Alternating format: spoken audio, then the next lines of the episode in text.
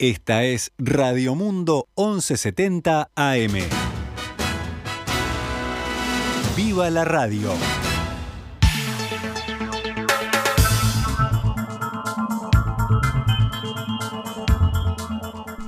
...12 horas 12 minutos... ...damos comienzo a una nueva edición de Noticias al Mediodía... ...en este jueves, jueves 30 de diciembre de 2021... ...ya en la recta final de este año. Actualizamos la información para ustedes. Hay 33 grados, 3 décimas actualmente. Miren qué numerito, 33.3. Algo nuboso el cielo. El viento del norte a 11 kilómetros por hora. La presión 1009.4 hectopascales. La humedad 33% y la visibilidad 20 kilómetros.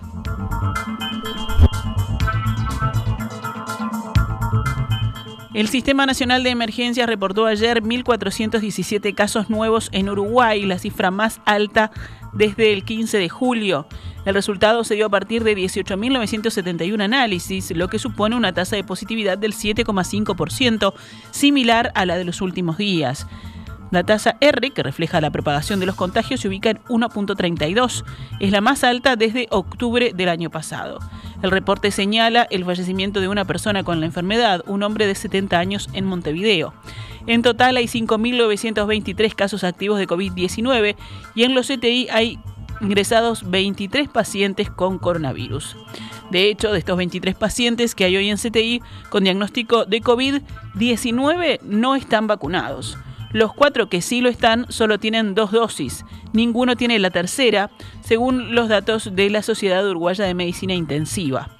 A modo de comparación, el 20 de junio de este año hubo 1.500 contagios nuevos con 26.100 personas enfermas, de las que 395 estaban en CTI. Ese día la positividad fue del 13% y las muertes atribuidas a la enfermedad fueron 30. Otro día con un número similar de casos nuevos fue el 2 de mayo. Fueron 1.588, pero con una positividad de 24%. Cursaban la enfermedad 25.999 personas, de las que 556 lo hacían en CTI. Ese día se reportó el fallecimiento de 55 pacientes con COVID-19.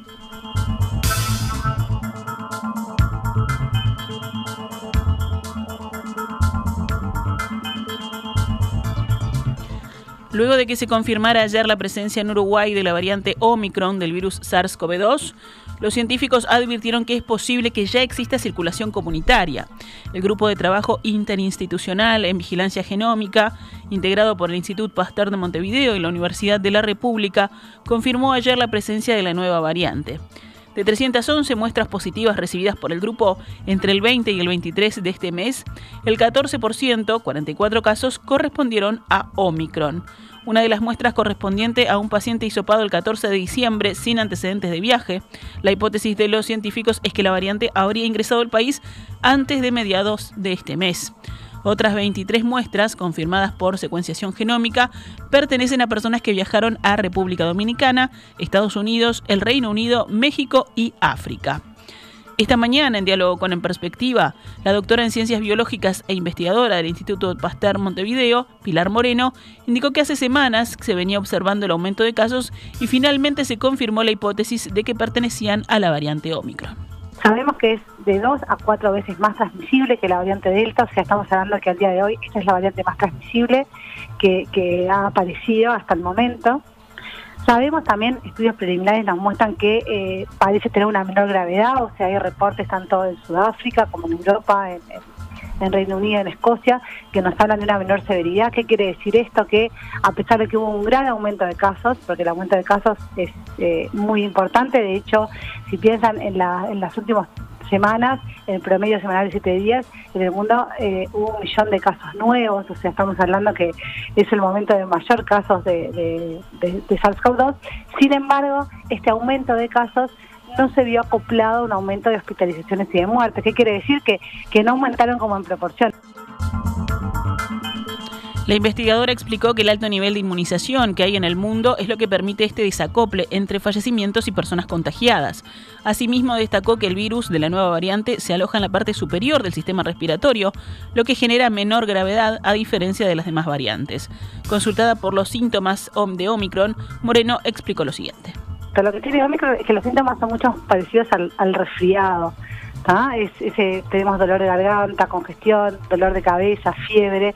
Eh, esa característica de la pérdida de olfato eh, ya la infección económica no la tiene, no sería una, una medida de la infección, pero sí un resfriado fuerte, dolor de cabeza, dolor de garganta son, eh, digamos, eh, características típicas, síntomas típicos de esta variante.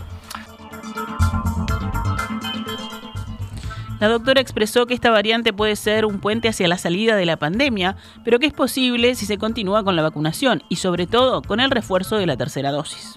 Sin lugar a dudas lo que se ha visto es que la respuesta eh, inmune desarrollada por Omicron es una respuesta efectiva contra las otras variantes. ¿Qué quiere decir? Que si yo me infecto con Omicron, después probablemente no me pueda reinfectar con Delta, lo cual es una buena noticia. Eso es interesante, ¿no? Eh, eso es una, son, son, resultados, y también esos son resultados preliminares, y, como nos ha enseñado este virus, no nos tenemos que adelantar, sino tenemos que ir bueno, aprendiendo en tiempo real y acumulando evidencia. Pero esto es un, es un resultado que es interesante.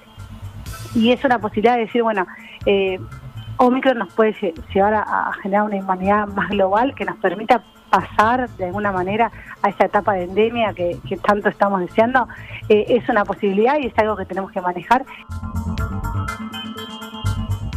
Ante la confirmación de la presencia de Omicron, el Ministerio de Salud Pública decidió aplicar una serie de medidas destinadas a fomentar la vacunación. Así, los mayores de 18 años que recibieron un esquema primario con vacunas de Pfizer y AstraZeneca podrán recibir la dosis de refuerzo a los cuatro meses de recibida la segunda dosis en lugar de a los seis previstos. También podrán hacerlo los que recibieron ese esquema y cursaron la infección. Por otra parte, ayer quedó abierta la agenda para los menores de entre 5 y 11 años de edad. La vacunación comenzará en enero. Por su parte, el secretario de Presidencia, Álvaro Delgado, aseguró esta mañana que el gobierno no modificará los protocolos vigentes ante la presencia de la variante Omicron en Uruguay. Delgado aseguró que sí hay medidas de contingencia dispuestas, como es la reducción del periodo entre la última vacuna y la de refuerzo, pero que no se modificarán los protocolos. Pero esto es un fin de año diferente, gracias a los uruguayos, al manejo de la pandemia. Yo creo que hoy nadie discute, no que el gobierno, que el Uruguay tuvo un buen manejo de la pandemia y estamos con niveles eh, estabilizados en cuanto a los cuidados críticos de CTI, en cuanto a los fallecidos, que no han aumentado. Ahora sí viene este pico por la Omicron, que tenemos como, como combatirlo, que dándole la cuarta dosis. O sea, este es un fin de año y la Navidad sin protocolo, así que vamos a darnos el abrazo que tanto nos debe.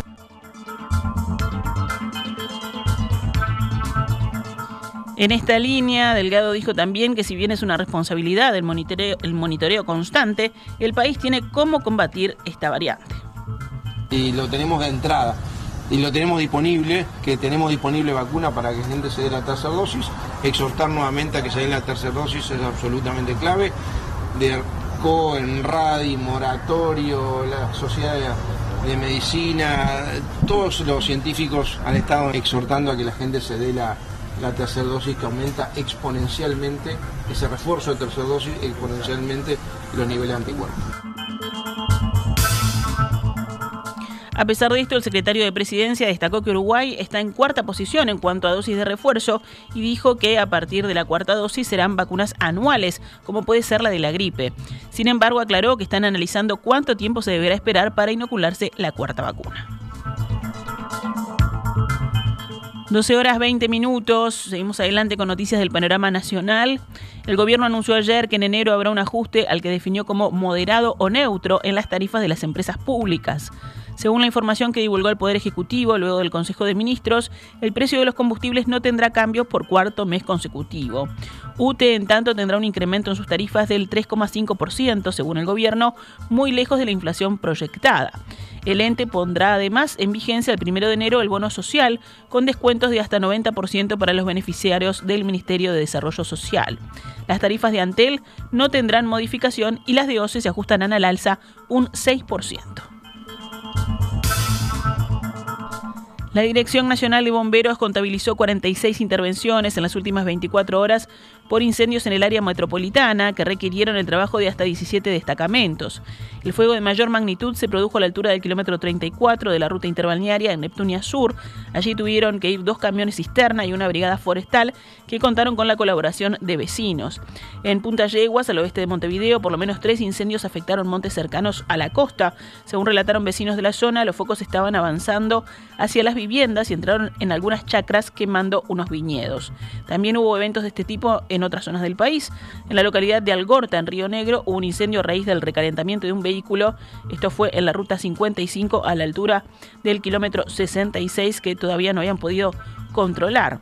En Guichón, otro incendio afectó pastizales a ambos lados de la ruta y un bosque de eucaliptus. En este caso, el problema se complicó por el viento y el déficit hídrico que presenta la zona. Otro establecimiento forestal, en este caso en Soriano, fue también afectado por un incendio en las últimas horas. Se trata de dos focos ígneos distintos que afectan 20 hectáreas.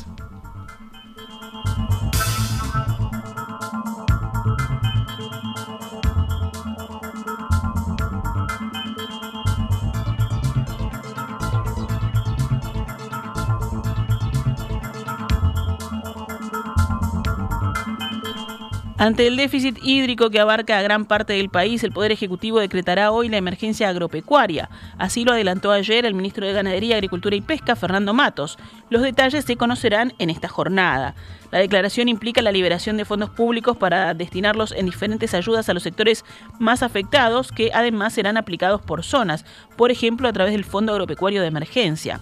En tanto, el Banco República lanzará un plan de apoyo a los establecimientos ganaderos y lecheros afectados por la sequía en las zonas identificadas como de emergencia por parte de instituciones oficiales y de los propios servicios técnicos del Banco Estatal.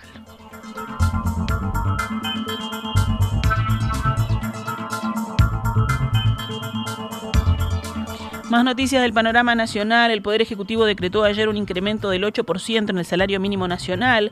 El aumento cobrará vigencia el primero de enero, lo que hará que el salario se eleve de los actuales 17.930 pesos a 19.364 pesos mensuales.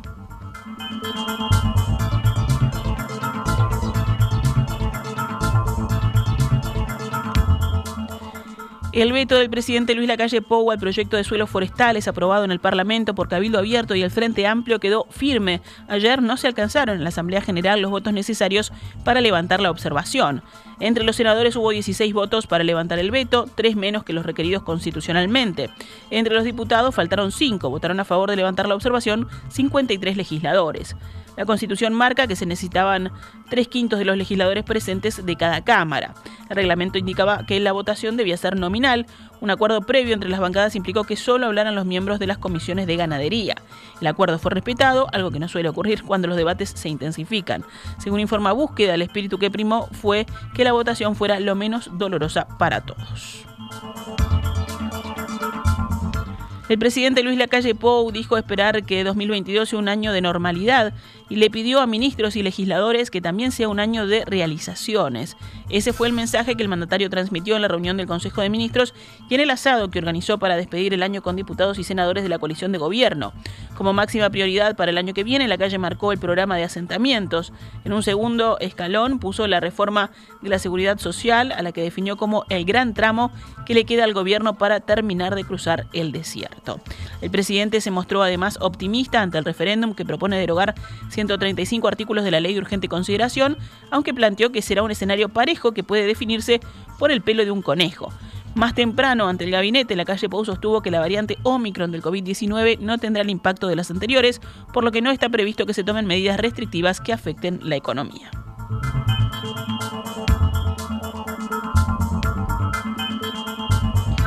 Cerramos el panorama nacional con otras noticias. La policía incautó cerca de 100 kilos de pasta base y 160 mil dólares en efectivo en un procedimiento contra un grupo que se dedica a suministrar a bocas de Montevideo. Dos jóvenes de 27 y 38 años con antecedentes fueron detenidos tras una persecución en el barrio Cordón. Los investigadores creen que los delincuentes pretendían usar el dinero para comprar más droga. Los ahora detenidos quedaron a disposición de la Fiscalía a cargo de Mónica Ferrero. La Fiscalía General de la Nación contabilizó 309 homicidios en todo el país desde que comenzó el año hasta el 27 de diciembre. Así lo afirmó ayer en Telemundo el fiscal general subrogante, Juan Gómez, que aseguró que no es nada fácil controlar la situación. Gómez declaró que en los últimos cuatro meses se notó un incremento en las frecuencias de asesinatos, pese a bajas puntuales en algunos momentos del año. Actualizamos la cotización del dólar a esta hora en pizarra del Banco República, 43 pesos con 55 para la compra y 45 con 95 para la venta. 12 horas 29 minutos, continuamos en Noticias al Mediodía y vamos a la recorrida por el panorama internacional. Los presidentes de Rusia y Estados Unidos reivindicaron, a pocas horas de mantener una conversación, su voluntad de dialogar para resolver las tensiones entre Moscú y los países occidentales que temen una posible invasión rusa de Ucrania. En su mensaje de fin de año a su homólogo Joe Biden, Vladimir Putin dijo estar convencido de que era posible un diálogo eficaz y basado en el respeto mutuo entre ambos países, recordando una cumbre de los dos líderes en junio en Ginebra. Solo la vía de las negociaciones puede resolver la abundancia de problemas inmediatos que hay entre nosotros, dijo posteriormente el portavoz del Kremlin, Dmitry Peskov.